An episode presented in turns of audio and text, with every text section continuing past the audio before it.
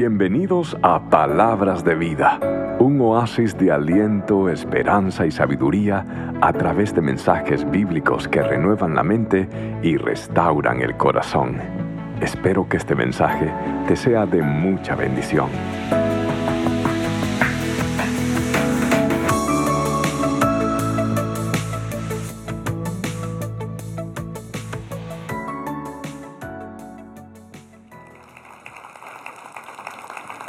Dios no nos hizo para la soledad.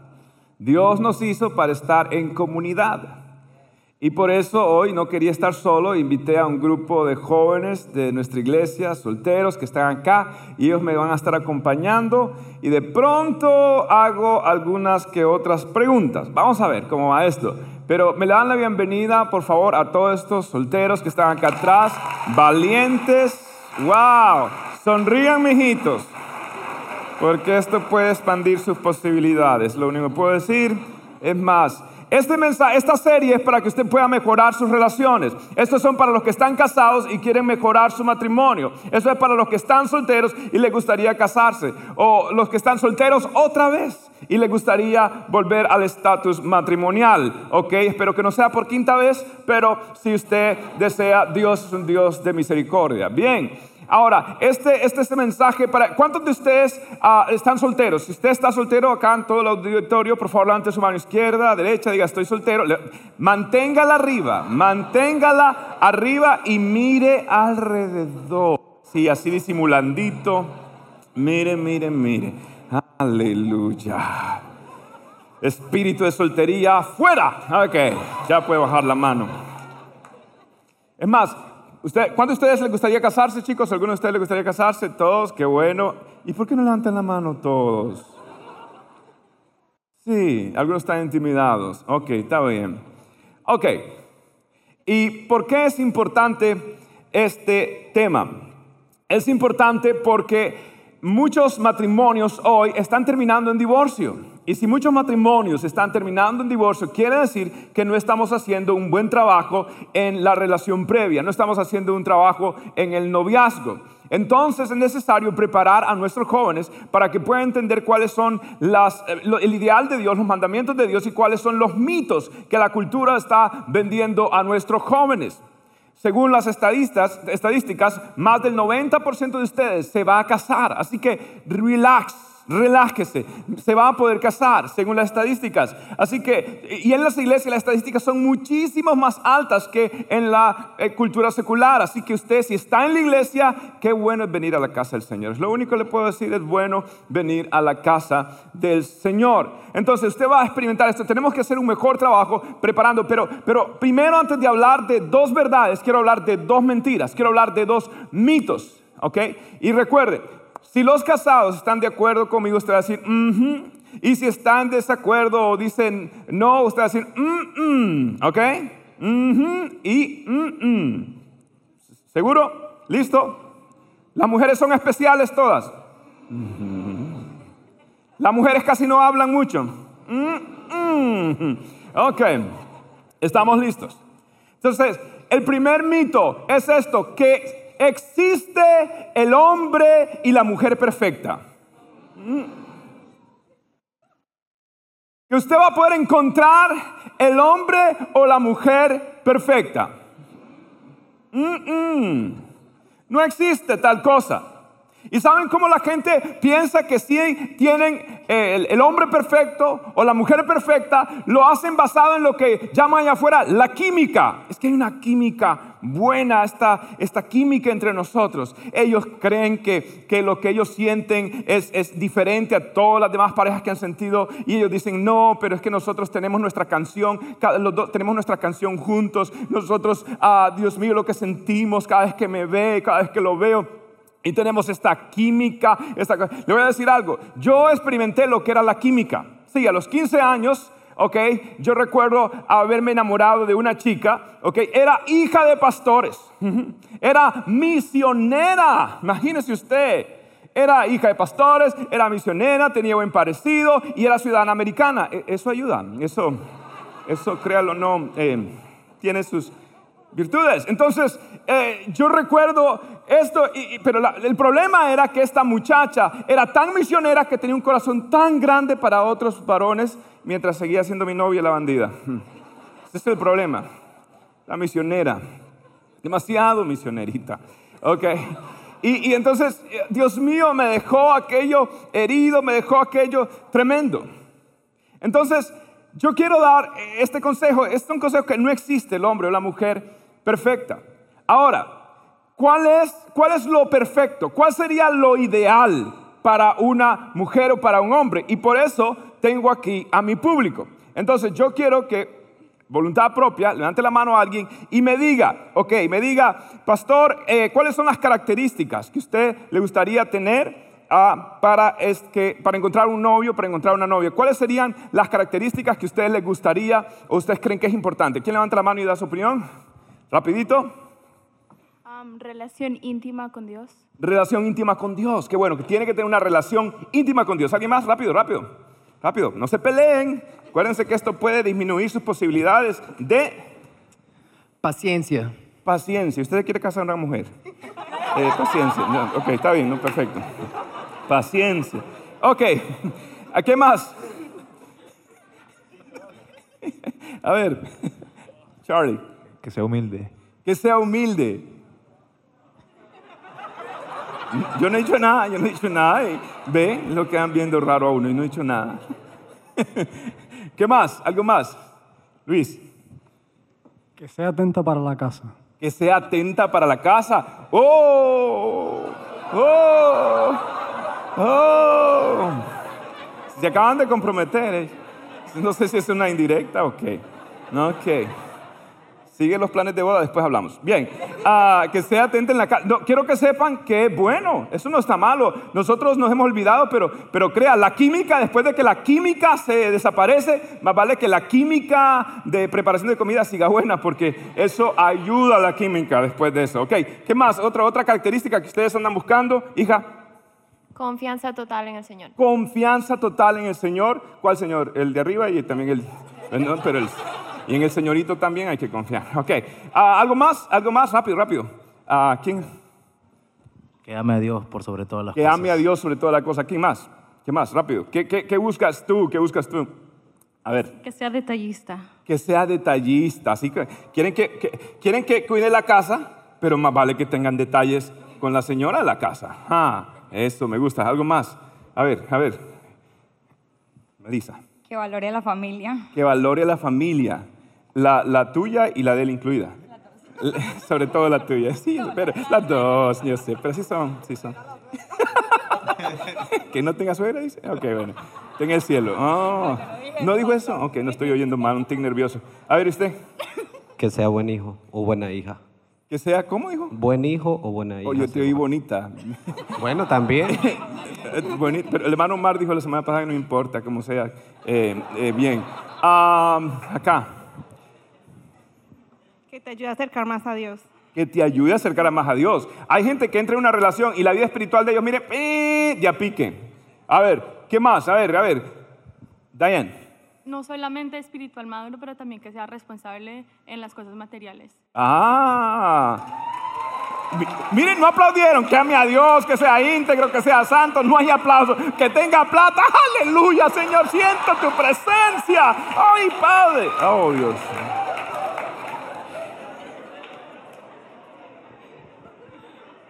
A ver, ¿qué otra, otra característica? Dijo.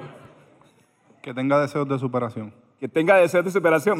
Yo creo que están como tirando, uno dice una cosa, deseo de superación es bueno. Claro que sí, que, que no se quede allí, ah, no, sino que progrese. Bien, ¿algo más? ¿Algo más que quisieran, que creen que es importante? Sinceridad. Sinceridad. Eso es importante. ¿Alguien más? Caballeros, tú estás calladito, ¿cómo la, cómo la quieres? Fear of the Lord, no sé cómo se dice en español. No- Fear of the Lord. Fear of the Lord, temor del Señor. That's so important. Muy importante. ¿Alguien más? ¿Alguien más? A ver, caballeros, yo quiero que me digan ustedes ah, algo de las muchachas. ¿Cómo la quieres? Honesta. Honesta, qué bueno. ¿Y tú, mijo, cómo la quieres? Que tenga Dios en su corazón. Que tenga Dios en su corazón. ¿Y tú, mijo, cómo la quieres? Lealtad a las buenas y a las malas. Lealtad en las buenas y en las malas, más en las malas que en las buenas. Porque así es. A ver, ¿alguien más quiere decir algo de las muchachas, muchachos? Una característica más que tú quisieras. Que sea romántico. Que sea romántico. Pero esta muchacha es bien, dice que sea detallista, que sea romántico, que tenga todas esas cualidades. Ah, la última, Melissa, Que sea líder. que sea líder. Líder. Wow. En el fondo todas las mujeres quieren un líder.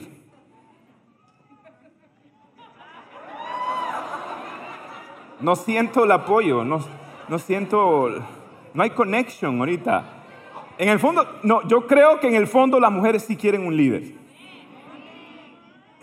Sí, amén, está bien. Todo depende de lo que liderazgo significa. Añade una más, mijito. Una más añada de cómo la quiere. bueno, que, que Dios la traiga definitivamente, porque si no es así, no va a ser. A ver, excelente. A ver, que sea Dios que la traiga porque se la manda el diablo. Yo voy a hablar por las madres solteras. Qué bueno, día me gusta. rehacer la vida con un hombre. Y, lo, mu- lo primordial que yo ahorita estoy buscando es una persona que agrade también a mis hijos y los respete. ¡Wow! ¡Wow! Eso es una gran verdad. Es una gran verdad. Yo recuerdo, mire, ah, mi mamá quedó soltera, sí, ya de edad, y, y tuvo muchos años de soltería, creo que más de décadas, de una década. Y recuerdo que ya ella eh, de edad, me acuerdo que mi maestro de instituto bíblico, ¿ok? Hubo un connection ahí con mi mamá, era su estudiante. Más vale que aprenda la Biblia, muchachos, nunca sabe cómo Dios puede usar la palabra de Dios.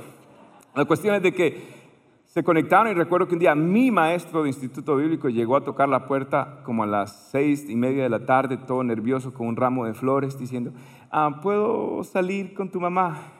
Y le dije, bueno, pero regresen antes de las 10. Entonces, eh, y una connection conmigo, claro, no estuvo mal que me invitara y me regalara gift cards y me, me- me regalara cosas, eso, eso ayuda. Muy bien, entonces, ¿cuál es? Ok. Quieren entonces que ame a Dios, quieren que, que sea ah, paciente, quieren que sea moralmente ah, una persona íntegra, quieren que sea una persona que, ah, que, que sea detallista, que sea romántico y, y si tiene, de todas maneras, si tiene buenos sentimientos y un buen corazón, no hace daño, ¿ok? Y quieren, to- todo eso es bueno a que no se quede, que, que salga adelante. Tremendas características. Eh, son buenas, creo yo que todas son buenas. Entonces, este es mi desafío. Este es mi desafío. Si ustedes creen que todo esto es bueno, mi consejo para ustedes es este. Y este es mi desafío. Conviértanse ustedes mismos en la persona que ustedes mismos están buscando. Conviértase en la persona que usted está buscando. Porque si la persona que usted está buscando un día lo halla a usted y no encuentra todas estas cualidades, entonces esa persona va a seguir su camino. Porque esa persona sí va a tener un estándar del cual usted acaba de escribir. Entonces la pregunta que yo tengo es esto, en cuanto a la acción, si me voy a convertir en la persona que, que esa persona está buscando, entonces la pregunta es esto, ¿eres tú, eres tú la persona con que alguien quisiera comprometerse? ¿Eres tú una persona con la que alguien quisiera comprometerse? Porque en la Biblia, la Biblia no da fórmulas de decir, mire, esta es la lista del 1 al 10 de todas las cosas que usted tiene que buscar en una muchacha, en un muchacho. La Biblia sí da indicación, pero la Biblia tiene muchísimo más material, muchísimo más que decir en cuanto a tu vida personal para que tú puedas mejorar, para que tú puedas crecer. Es más, la Biblia pone en el libro de Gálatas, capítulo 5, una lista que yo creo que debería ser la lista de las cosas que tendrían que buscar. Y está en el versículo 22 y el versículo 23. Dice, la clase de fruto que el Espíritu Santo produce en nuestra vida debe ser cuál? Uno, amor. Dos, alegría. Tres, paz, paciencia, gentileza, bondad, fidelidad, humildad y control propio. Amor. no amor de un huracán hormonal, sino del amor sacrificial. Alegría, no la que el mundo puede dar o que se encuentre en una botella o en una pastilla. Es el gozo del Señor. La paz, no aquella que grita o que demanda, sino aquella que está en los momentos difíciles de prueba. La paciencia, aquella persona que está todo el tiempo sabe esperar y esa persona nunca se queja. La gentileza, la persona que cuando aún está molesto no deshonra a la otra persona. La bondad, el trato que tiene una persona aún en los momentos difíciles de demostrar un espíritu generoso para con su cónyuge. La fidelidad, aquella que no cede a la tentación. La humildad, aquella que nunca está demandando sus derechos o que busca siempre estar en ventaja con su cónyuge. El control, aquella sobriedad de no agredir física o verbalmente o psicológicamente a su cónyuge. Le hago una pregunta. ¿Trajo convicción alguno de estos frutos en tu vida? Y te hago otra pregunta mejor. ¿Tú crees que el hogar donde tú creciste pudo haber sido mejor si tu padre hubiera sido más paciente con tu, esposa, tu madre? Pudiera ser que el hogar donde tú creciste hubiera sido mejor si tu padre hubiera tenido mayor dominio propio. ¿Tú crees que hubiera sido un mejor hogar si tu madre hubiera sido más pacífica? ¿Tú crees que, tú crees que tu hogar pudiera ser mejor si hubiera humildad? Si hubiera fidelidad? Si hubiera amor? ¿Cuántos de ustedes creen que el hogar donde usted creció hubiera sido mejor si se hubiera practicado alguno de estos nueve frutos? Levante la mano. Wow. Wow.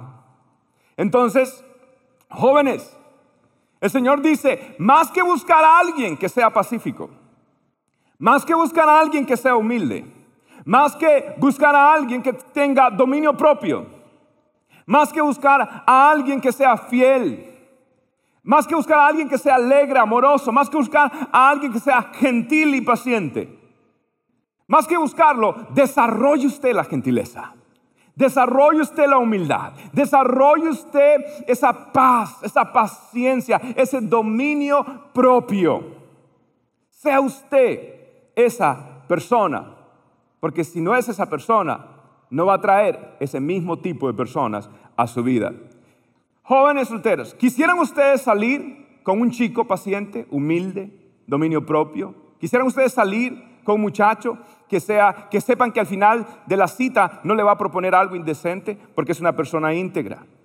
Quisieran ustedes salir con alguien humilde, con alguien que tiene control. ¿Les gustaría? ¿Cuánto les gustaría salir con una persona así? ¿Sí? ¡Wow! Aquí está en la palabra del Señor. Ahora, segundo mito que tengo que de alguna manera confrontar es este. Que el matrimonio cambia a las personas. Mm, mm, mm. El matrimonio cambia a las personas. Así, a veces para peor. Ah, escuche, si una persona, la gente se enamora de la química, la gente se enamora del carisma y terminan casados con el carácter. Las personas se ennovian del carisma de una persona y terminan teniendo matrimonio con el carácter de esa persona. Y si esa persona en, ese, en esa etapa previa al matrimonio tiene problemas de ira, tiene problemas de orgullo, tiene problemas de tacaño, tiene problemas de algo, créame que cuando se case eso se va a expandir potencialmente. Tremendo. Entonces, voy a entender que el matrimonio no cambia a las personas. No las cambias. Yo he descubierto que no hay problemas matrimoniales. ¿Sabe? Los problemas matrimoniales no existen. Lo que yo sí he descubierto, que existen problemas individuales. Esposo tiene un problema. Y, y, la esposa tiene otro problema y ambos están de una manera u otra, en vez del hierro se afila con el hierro, el hierro se está amolando con otro hierro, como dice Proverbios. En otras palabras, sí, los opuestos se atraen, pero están creando demasiada fricción. Entonces, aquí la Biblia nos da unas características a nosotros de que tenemos, en otras palabras, que madurar. Porque si no maduramos, vamos a actuar como personas completamente infantiles. La Biblia dice esto y Pablo en el libro de 1 Corintios capítulo 13 habla las, también las características del amor, el amor es paciente. Es más, usted lee Gálatas 5 y lo compara con 1 Corintios 13, básicamente están repitiendo lo mismo, el amor es paciente, el amor es benigno, el amor no busca lo suyo, todo lo espera, todo lo soporta, todo lo cree. ah, y empieza a edificar. Son las mismas características que Pablo más adelante le está diciendo a las personas de Gálatas. Y Pablo concluye estas características diciendo estas palabras en el versículo 11. Dice Pablo en 1 Corintios 13, 11. Cuando yo era niño, hablaba, pensaba y razonaba como que. Pero cuando crecí, diga conmigo, cuando crecí, dejé atrás las cosas que eran de niños. Cuando crecí, dejé atrás las inmadureces. Cuando crecí, dejé atrás la impaciencia. Cuando crecí, dejé atrás la rudeza.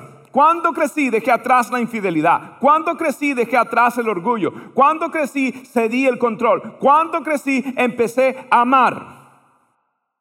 Entonces Pablo está diciendo, estas son cosas de inmaduros. Y si usted ve eso, huyan. Porque esa persona piensa, actúa y razona como un niño inmaduro. Y la solución es crecer. Por eso es una oportunidad maravillosa que usted sea soltero. Y por eso quiero dar ahora dos verdades cortas y sencillas. Y es esto.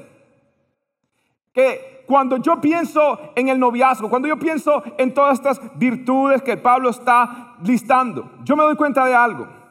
Que la soltería no es una sentencia para aguantar, sino un privilegio para disfrutar. Casados, sí o no que la soltería era una gran oportunidad para crecer. ¿Cuándo es más fácil terminar los estudios? ¿Soltero o casado? Soltero. Hay muchas cosas que usted puede avanzar. Entonces está diciendo, por favor, por favor, yo quiero que usted preste atención y entienda esto. Su soltería no es una sentencia para poder aguantarla, sino es un privilegio que tiene que aprender a disfrutar. Mire cómo lo pone Pablo en 1 Corintios 7, versos 32 y 33 dice, quisiera que estén libres de las preocupaciones de esta vida. Un soltero puede invertir su tiempo en hacer la obra del Señor y en pensar en cómo agradarlo a Él. Pero el casado tiene que pensar en sus responsabilidades terrenales y en cómo agradar a su esposa. ¿Cuántos hombres casados piensan aquí en cómo agradar a su esposa? Más le vale. Bíblico. Sí, usted tiene que pensar cómo agradar a su esposa. Yo tengo que pensar cómo agradar al Señor y cómo agradar a la señora. Yo tengo que pensar cómo agradar a Dios y cómo agradar a mi esposa. Esto es bíblico. Ahora, Pablo no se queda allí. En el versículo 38 dice Pablo, mi deseo es que hagan todo lo que les ayuda a servir mejor al Señor. Mi deseo es que hagan todo lo que les ayuda a servir mejor al Señor. Con la menor cantidad de distracciones posibles. Pablo está diciendo que hay personas que deben de hacerse esta pregunta. ¿Será que yo en mi relación con Él me siento aún soltero tan completo, tan, tan eh, lleno de que de verdad yo creo que no tengo necesidad de, de nada porque yo creo que puedo servir al Señor de esta mejor manera? ¿Será que yo tengo el don de continencia, diría la versión antigua? ¿Será que yo puedo servir al Señor? Ahora, si en su corazón hay un anhelo por allá, por muy pequeño que sea, de querer a casarse, es algo obviamente que viene de parte del Señor. Y usted puede empezar a orar y decir, Señor, entonces yo voy a, prepararme. Señor, entonces yo quiero servirte con plena libertad. Hay ventajas en servir al Señor cuando uno es soltero. Alguien decía, mire, ¿qué será que? ¿Cómo hubiera sido la vida de Cristóbal Colón? ¿Sí? Si hubiera estado casado. ¿Sabe que Cristóbal Colón estaba soltero? Sí. Imagínese que Cristóbal Colón agarrara el primer barco y alguien le pregunta, ah, ¿y quién le dio permiso a usted? ¿Cómo que se va a dar la vuelta al mundo y ni siquiera va a ver a mi mamá que está a una cuadra de, la casa? ¿Ah? ¿Cómo que es eso que ustedes solo van hombres? ¿Y quién es la tal María que se pinta, que se cree una santa y que dice que es una niña? ¿Ah? ¿Y cómo que va a ir? Yo estoy seguro que la esposa lo hubiera obligado a llevar a la suegra. En serio, estoy seguro que Colón la hubiera bajado en la primer isla de caníbales. Pero la cuestión es, hay ventajas. Y usted puede servir al Señor. Yo recuerdo en mi juventud, Dios mío, le doy gracias a Dios, yo serví al Señor. Y nos íbamos a las misiones. Y nos íbamos desde muy joven. Desde muy joven recuerdo irme por, barquitos, en canoas, en montañas y llegamos a lugares. Desde muy joven recuerdo que no teníamos nada, agarramos una carreta con una batería y poníamos y predicábamos el Evangelio. Desde muy joven recuerdo estar por las junglas predicando el Evangelio. Oh my God, yo estaba feliz. Oh, I was a happy boy. Feliz, feliz de estar en las misiones. Feliz de predicar el Evangelio. Feliz. Recuerdo que a los 19 años, un amigo mío con otro amigo fundamos nuestra, una iglesia. La primera iglesia a los 19 años. No podía, ¿por qué? Yo ni sé por qué la gente seguía viniendo, pero seguían viniendo.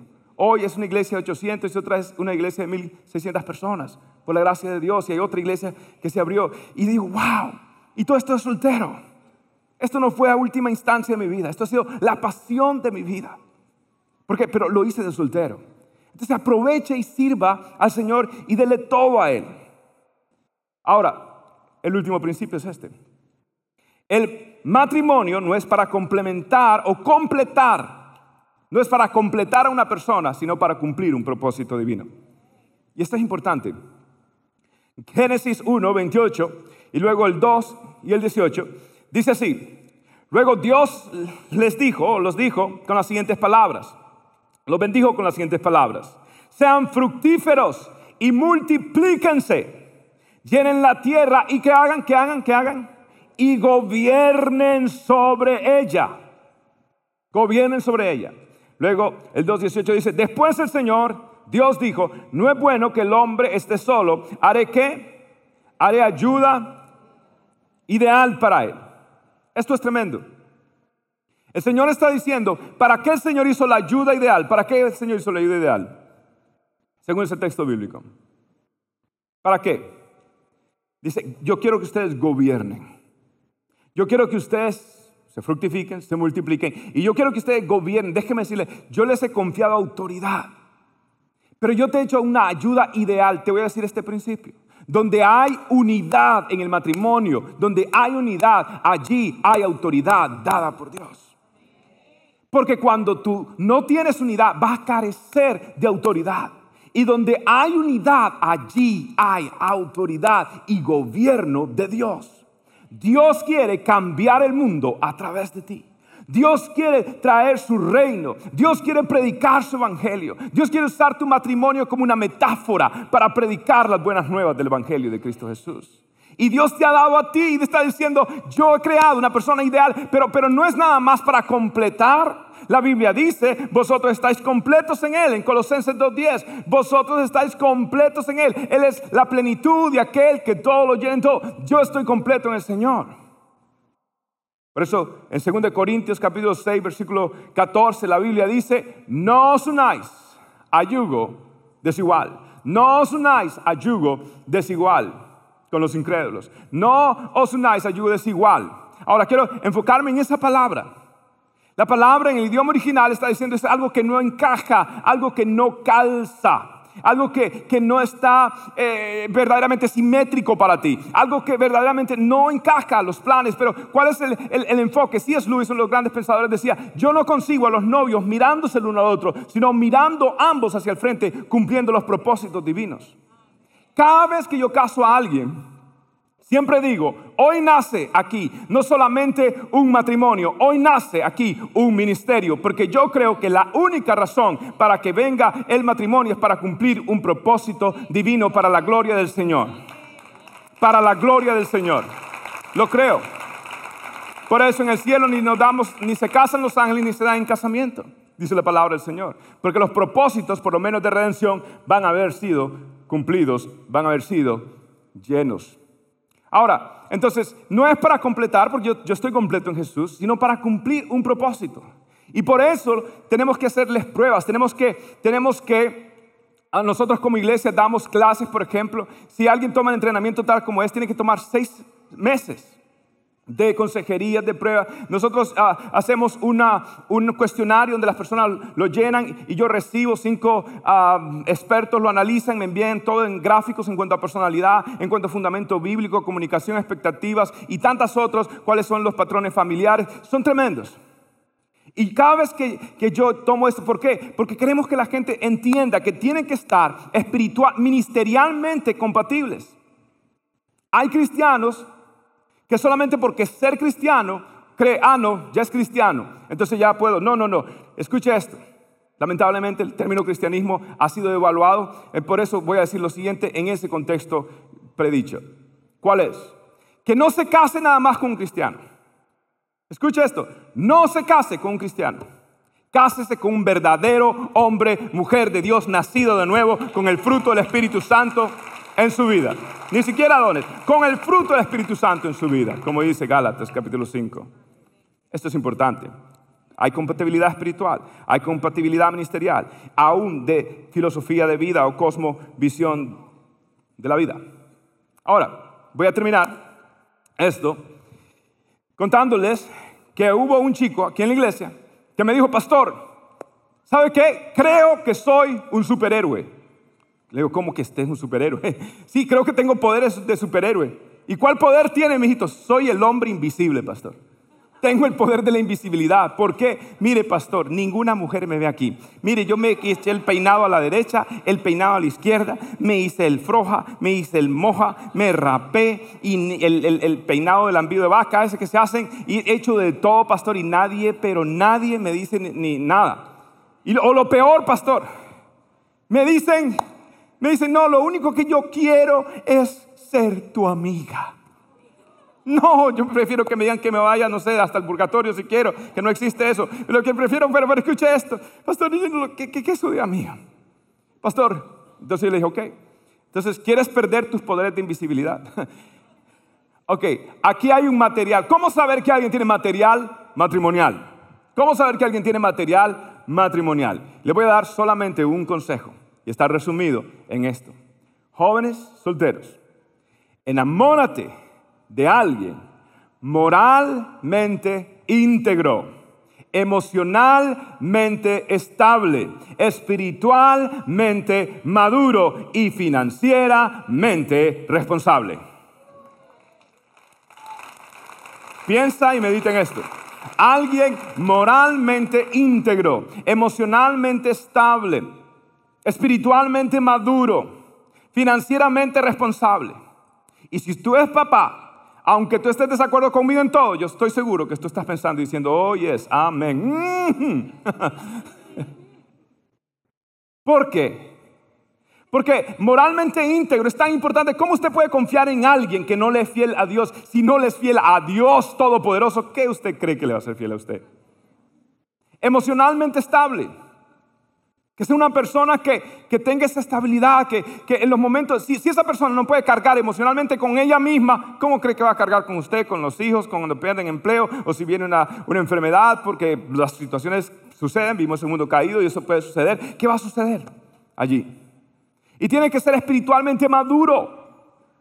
Si el Señor no edifica la casa, en vano trabajan los que la edifican. El Señor tiene que ser el fundamento. Cuando Cristo es el centro de un hogar, déjeme decirle, vendrá la tormenta, vendrá el huracán y usted va a permanecer porque su casa está edificada sobre la roca que es Cristo Jesús, que es la palabra del Señor. Y usted va a poder. Pero si no hay espiritualidad, si no hay madurez espiritual, Ay, no, yo canto aleluya, gloria a Dios, alaba lo que el vive no es de palo ni de yeso, bendito su nombre. Ay, papá.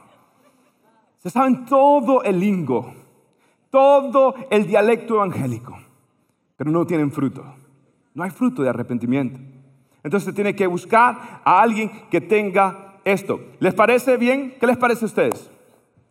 ¿Qué les parece a ustedes? ¿Por qué? ¿Por qué a ustedes les parece que esto es importante? A ver, alguien me dice de alguna de las cosas que, ha aprendido usted, ¿por qué cree que esto es importante? ¿Qué le llama la atención o le añadirías algo más a, esto de, esta descripción? ¿Algo más? Jonatas. Am, respeto, ¿no? Respeto. Pero lo que me gustó de eso es que son principios bíblicos Exacto.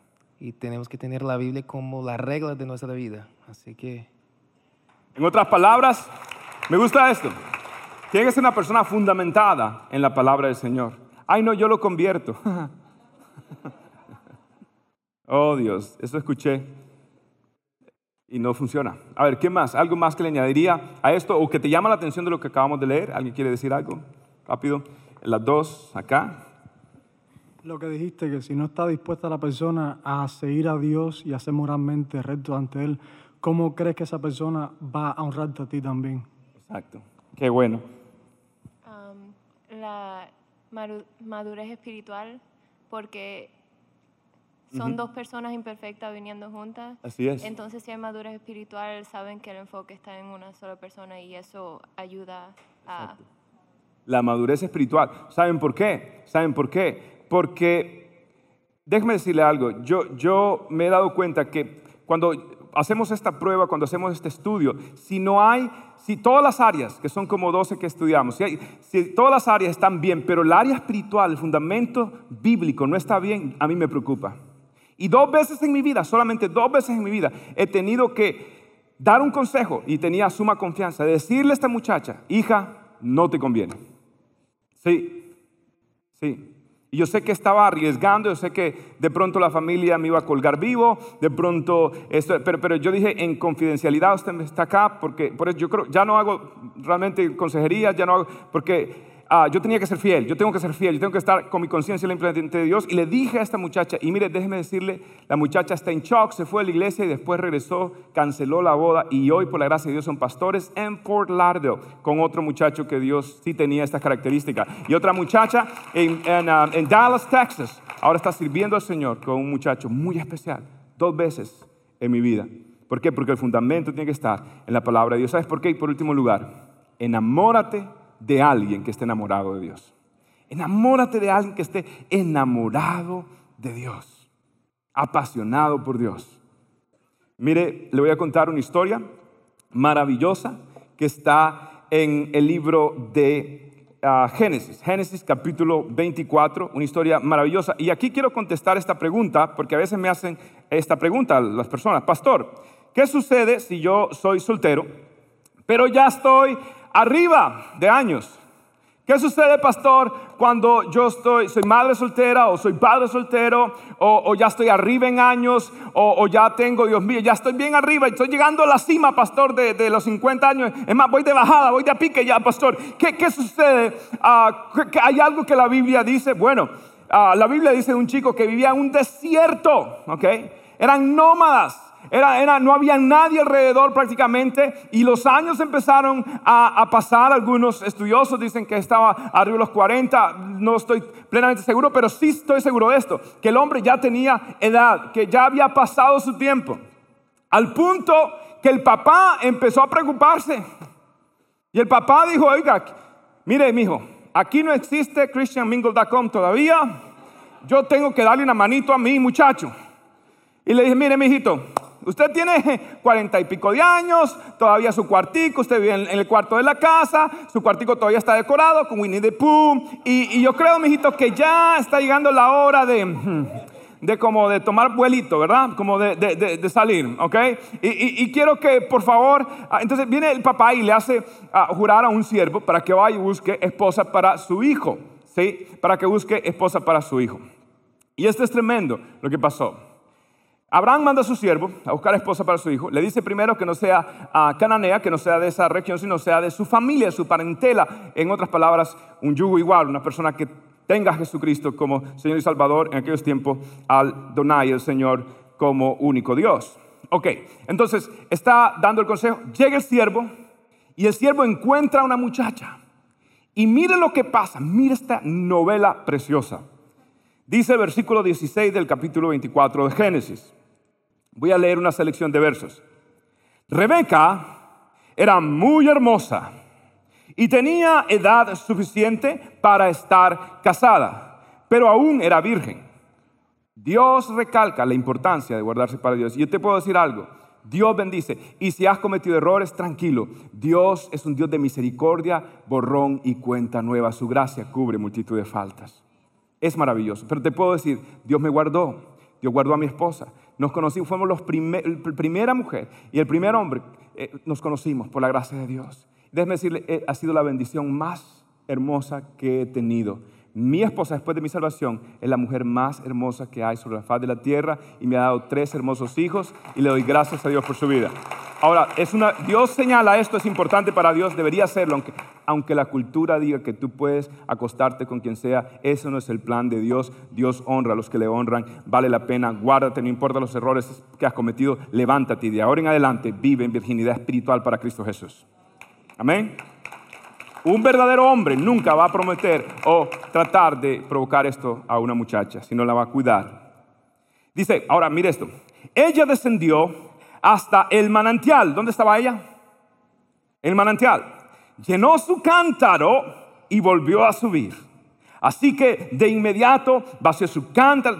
¿Cómo lo hizo? Lentamente. ¿Cómo lo hizo? De inmediato vació su cántaro en el bebedero y volvió como arrastrando diciendo este papá mío que me pone aquí a cargar estos, Dios mío, estos galones de agua. Eso es lo que dice la Biblia. No. Dice, y volvió corriendo al pozo a sacar agua para todos. ¿Cuántos camellos? Todos. Yo creo que eran como 10, si no recuerdo mal, o 9. 10 camellos, cada uno toma 30 aguas. La muchacha fue que 300 veces al pozo y corriendo. Esto, Óigame, yo no sé si era bonita o no, pero productiva era. Ok. Versículo 21. Ahora, mire esto, qué maravilloso. Y el siervo la observaba en silencio, mientras se preguntaba si el Señor le había dado éxito en la misión. Y el siervo la observaba en silencio.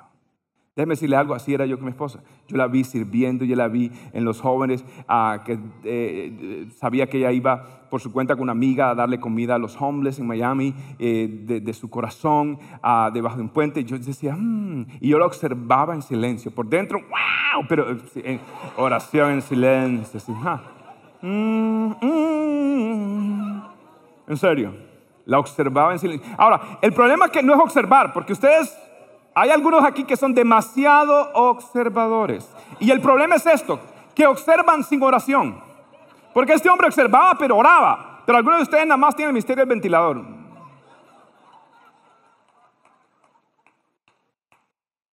Pero este hombre no estaba, este hombre estaba en lo suyo, estaba observando en silencio, pero orando, Padre mío, ten misericordia de mí.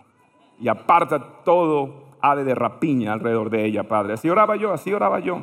Más de algunos se fue al cielo con mis oraciones, le cuento. Bien, escuche esto. Dice así, el siervo observaba en silencio mientras se preguntaba si el Señor le había dado la misión. En otras palabras, all good, good.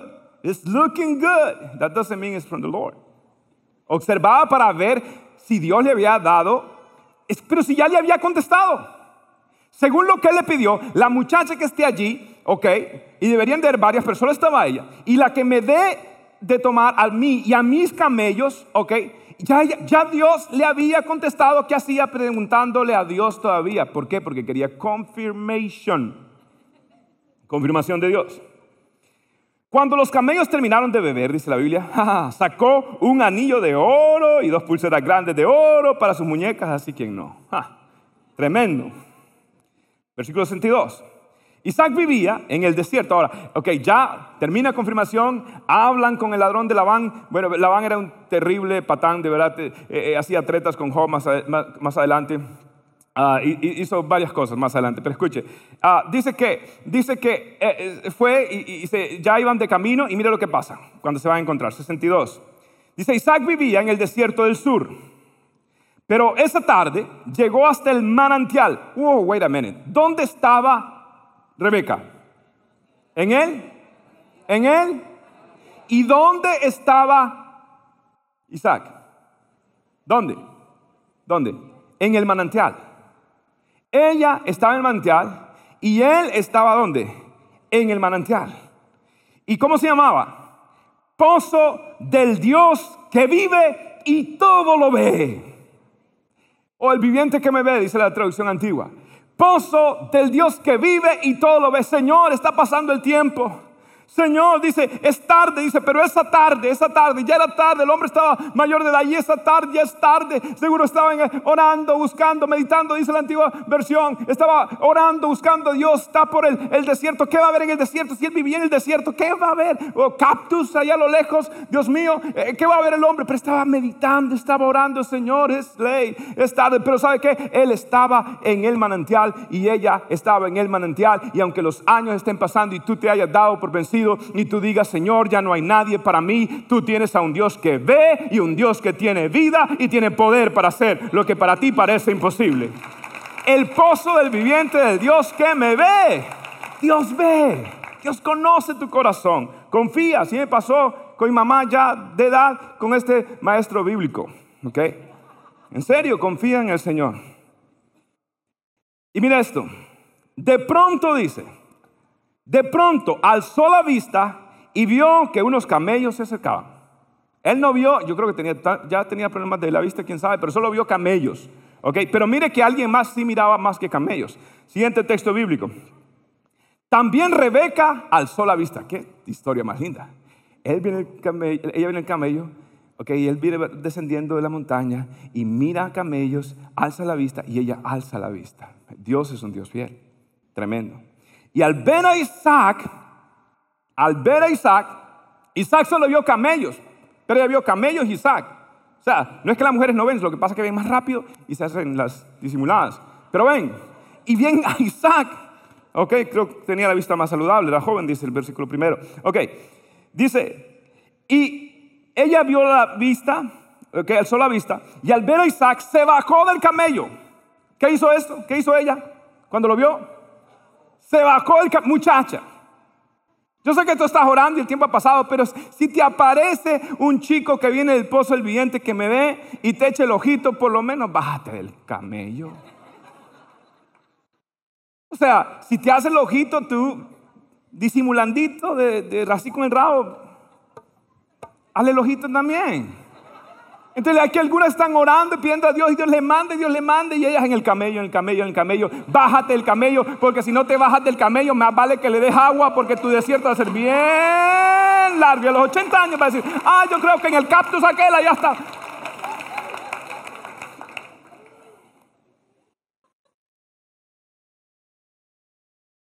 En la Biblia, léalo, léalo. Yo no he hecho nada. Yo estoy leyendo. A mí me encanta la palabra del Señor. Está allí. Se bajó el camello y mire cómo es, sabia la muchacha. Y le preguntó al mayordomo, excuse me, um, um, ¿quién es aquel hombre uh, que viene por el campo a nuestro encuentro? ya se, ella se lo sospechaba, se lo llevaba, mm, esto suena, no sé, esto suena bien. Okay, ¿Quién es ese? En otras palabras, averigüe ¿ok? Le eche el ojito, usted es medio, le eche el ojo, pero con dignidad, ¿cierto? Y, y, usted se baja del camello, responde, ¿ok? No, no se siga trepado al camello, bájese, ¿ok? Y, y, luego averigüe, averigüe, ¿ok? Cuidado que se le pregunte al chismoso del, pueblo o de la iglesia, ¿no? Que hay aquí, pero, pero más de algunos tiene el don de lenguas. Así que tenga cuidado quien le habla. Entonces, le, y averigua. Yo no sé qué le va a preguntar, hey, averigüe, ¿dónde trabaja, trabaja el muchacho? ¿Trabaja? ¿Tiene empleo? Sí, Sahara Trucking Company. Camels, uh, por, acá, trabaja. Ok, sí, averigüe, haga su homework. Pero mire lo que pasa aquí, más adelante. Y esto es maravilloso, a mí, me parece maravilloso. Y el mayordomo respondió, es mi amo. Entonces ella se fue corriendo a sus pies y le dijo, ah, te amo, te amo por fin. Ah, soy tuya completamente. ¿Qué le dijo? ¿Cómo fue eso? ¿Cómo fue? Ella, ¿qué hizo?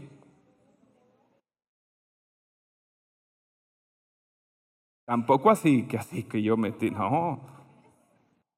¿Qué usted cree que significa que se puso el velo? ¿Mm? O sea, venía con velo descubierto. Pero ahí viene Mr.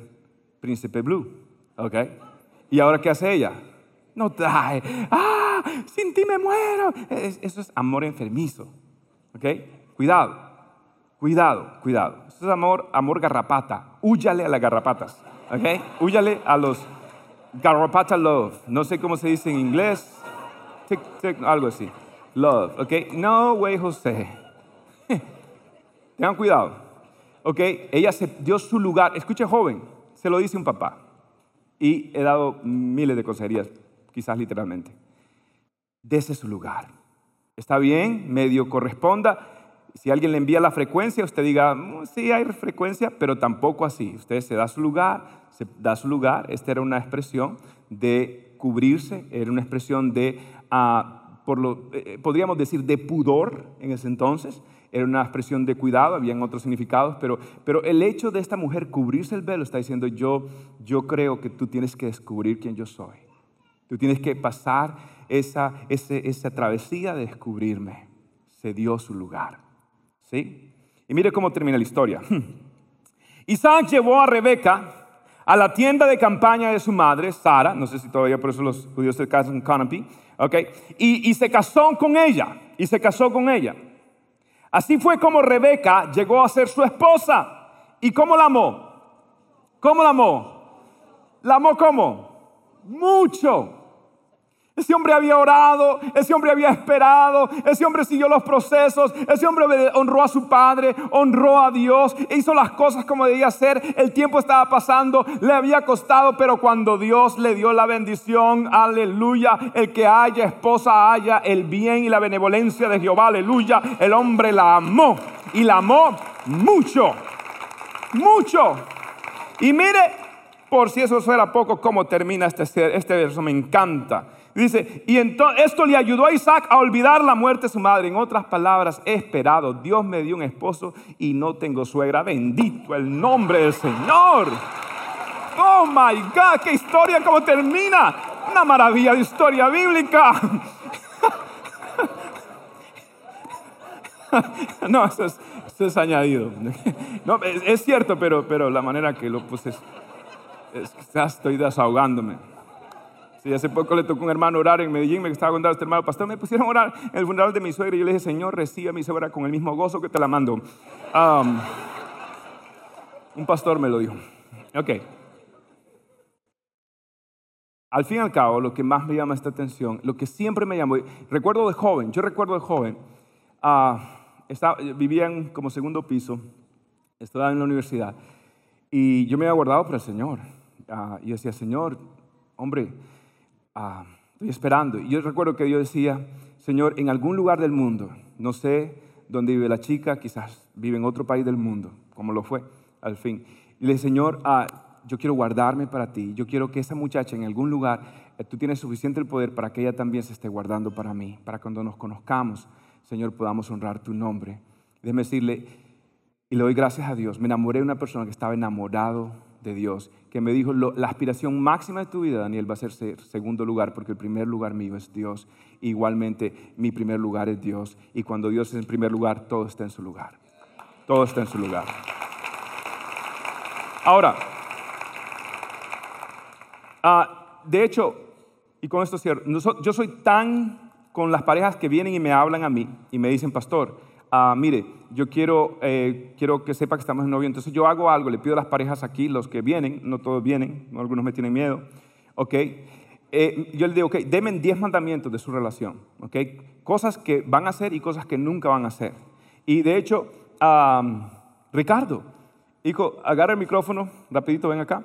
Quiero ah, preguntarte, eh, Ricardo, él, y su, novia vinieron y hablaron y me dijeron, pastor, mire, ah, nosotros queremos hacer esto. Entonces yo le pregunté a él, pero ellos escribieron, por ejemplo, tiempo con Dios, de estar juntos ah, una vez a la semana, orar el uno por el otro. Y ah, me dijo, todo está lista.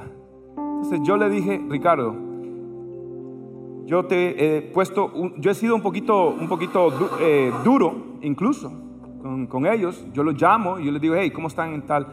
Ahora, ¿cuál ha sido tu experiencia? Y tú crees que eso, ah, los principios que me he enseñado, vale la pena. ¿Qué tú crees? Bueno, eh, esos principios primero que todo me han ayudado y he aprendido muchas cosas, como eh, a respetar, he aprendido a valorarla, he aprendido a no siempre pensar que tengo la razón, porque no siempre la tengo, y antes era un poco orgulloso y pensaba que siempre la tenía, eh, a pensar a veces más en ella que pensar en, en mí a veces. Y más que todo aprendí que que el amor más que un sentimiento es como una decisión. Ven aquí, mijita. Ven aquí. Quiero, quiero que lo escuches tú de frente. Qué lindo es ver a parejas que aman a Dios y que se aman mutuamente. Vale la pena esperar. Y quiero que se lo digas tú a ella. Porque es un momento muy primero lindo. quiero a una historia porque hace aproximadamente unos siete meses más o menos, yo estaba hablando con Dios y, y le decía que, que le estaba pidiendo a Dios y le estaba prometiendo algo a la misma vez. Le pedía que me diera una de sus princesas, que era Giselle, que me la regalara, obviamente. Y, y le estaba prometiendo que si él me la daba, yo le iba a amar por siempre y que no le iba a fallar en cuanto a eso. Y hoy es un día especial porque hoy quiero demostrar que esa promesa me la tomé muy, pero muy en serio. Y que en cuanto a eso no voy a fallarle a Dios. Porque sí te voy a amar por siempre. Giselle, te amo con toda la fuerza de mi corazón. Y el anhelo de mi alma es que después de amar a Dios, es amarte a ti por siempre y todos los días de mi vida. ¿Quieres ser mi esposa?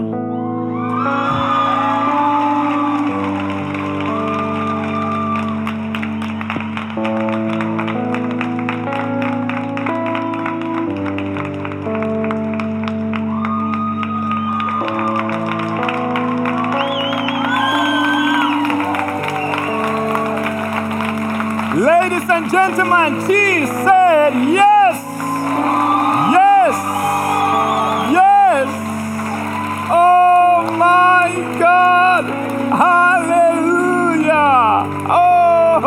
Alguien me le traiga, por favor, pañuelito porque está queriendo evitar llorar, pero va a ser difícil, va a ser difícil. Oh my goodness, ¿quién se lo iba a imaginar en pleno servicio? I know, uh, you, kill me later.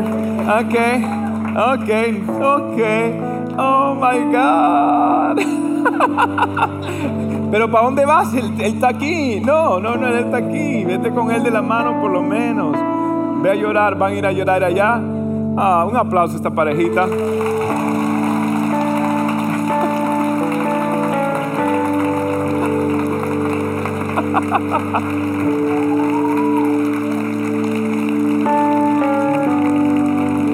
Por eso es bueno venir a la iglesia, ¿ve? Nunca sabe. Qué bueno es aprender. ¿Cuántos errores hubiéramos podido nosotros evitar si hubiéramos escuchado la palabra del Señor? Y he dicho vez tras vez que todo matrimonio no puede funcionar sin aquel que lo creó, es Dios. Y si en esta noche usted dice, pastor, sabe, yo necesito a Dios. Yo reconozco que yo he pecado, que yo he fallado. Yo reconozco que he tratado de cambiar, no he podido cambiar. Pastor, yo reconozco que necesito que sea Dios que me cambie, que me haga una nueva persona. Hoy estoy cansado de vivir la vida a mi manera, pastor. Quiero rendirme totalmente a Jesús. Quiero darle todo lo que soy, todo lo que tengo a Él. Si ese es tu deseo, amigo, amiga, aunque no hayas entendido todo, aunque no hayas estado de acuerdo con todo, no importa. La realidad es esta. Tú necesitas un Salvador. Y el Salvador es Jesucristo. Y si este es tu deseo, ahí donde estás, yo voy a orar. Si tú gustas, puedes repetir audiblemente. La Biblia dice que si confiesas con tu boca y crees en tu corazón, la Biblia dice que Él te hará salvo por su gracia. Así que voy a orar y aquellas personas que nos visitan, están acá o nos ven, usted quiere invitar a Jesús, usted quiere recibirle a Él, usted quiere pedirle perdón, entregar su vida a Él. Ore conmigo la oración más importante que va a hacer en su vida y diga, Padre mío, repita, Padre Santo, vengo a ti hoy y quiero pedirte perdón por todos mis pecados. Me duele haberte fallado. Me arrepiento de haberte fallado. Hoy vengo a ti. Reconozco que no tengo esperanza si no es por ti, Jesús.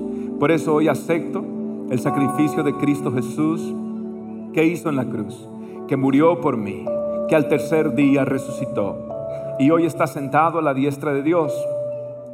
Él tiene el gobierno, Él tiene la autoridad y hoy yo me rindo a Él y le entrego todo lo que soy, todo lo que tengo, se lo doy a Jesucristo.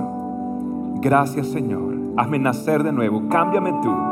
Te doy mi vida, te doy mi corazón, en el nombre del Padre, del Hijo y del Espíritu Santo. Amén. Gracias por tu sintonía el día de hoy. Espero que puedas atesorar la palabra de Cristo en tu corazón para que puedas acercarte cada día más a Dios. Si este mensaje te es de bendición, compártelo con amigos y seres queridos. Bendiciones.